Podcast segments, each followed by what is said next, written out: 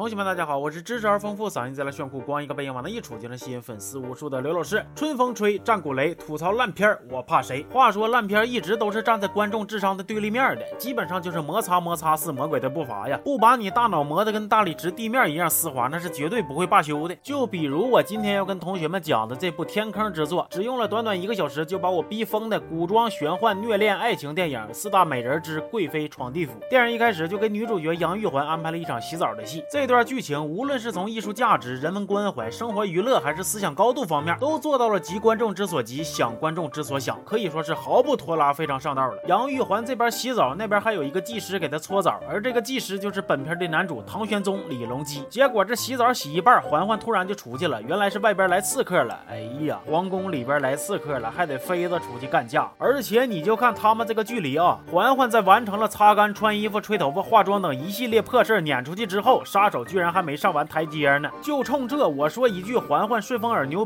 各位铁子应该没啥意见吧？紧接着老李又册封嬛嬛成了贵妃，还设宴啥的。宴会上有一个瞅着贼拉不正经的男人，也就是本片的大反派安禄山，一直朝我们的嬛嬛抛媚眼，感觉就差把流氓俩字写脸上了。完了，嬛嬛也没给他啥好脸子。镜头再一转，嬛嬛又去拜佛了，还跟佛祖说上辈子老李救过他，完了这辈子呢他来报恩，感谢佛祖给他一身法术啥的。对，没错，这还是一个魔幻报恩题材的故事。然而更魔幻的还在后边呢。这一天，嬛嬛正搁那看夜景，这个时候安禄山来了，还摸摸骚骚的对嬛嬛说了一些恶了巴心的话。大家都是成年人了，都这么熟悉了，别叫我大人，叫我小三。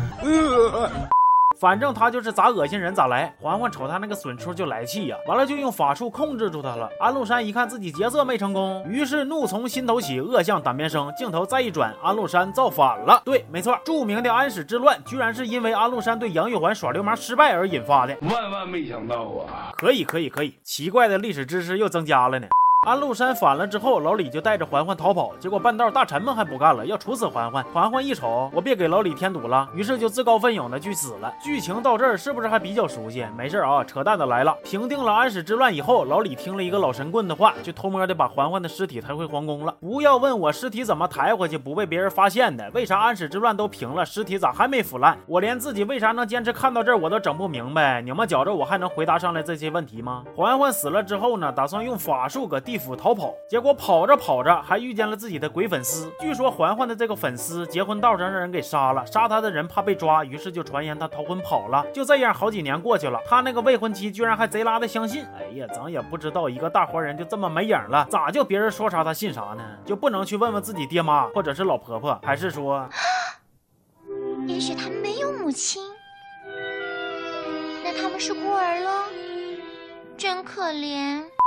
反正最后嬛嬛帮自己的粉丝跟未婚妻把误会解除了，完了那个粉丝也帮他逃出地府了。虽然逃出来了，但是因为嬛嬛阳寿尽了，没法用自己的身体复活，所以他俩又迷茫了。这个时候骚操作来了啊！嬛嬛趁自己的婢女收拾东西的功夫上了他的身，结果地府的小鬼来收人的时候，就因为那个婢女阳寿没尽，所以也放了嬛嬛一马。电影最后就在嬛嬛笑得很开心，老李笑得很开心，然后婢女无声的妈卖批中结束了。电影全片大概是一个小时左右，这个故事给我看的呀，就。仿佛是把观众的智商放在火上烤啊，直滴的油啊！电影无论是剧本、拍摄、演技以及服化道，都给大伙安排的明明白白的，但是也不是一点优点也没有的。就比如编剧扯淡的功力，那真是嗷嗷厉害呀！能把一个你熟悉的故事改到你亲妈都不认识，这种本事可不是随随便便就能有的呀！其实四大美人系列呢，咱们已经看仨了，还差一个西施，但是我死活都找不着资源，不知道在哪能看。有知道的同学可以告诉我一下。要是谁都找不着呢，那这个坑估计就得这么一直放着。填不满了，行，那这期就先到这儿了。我是刘老师，咱们下期见，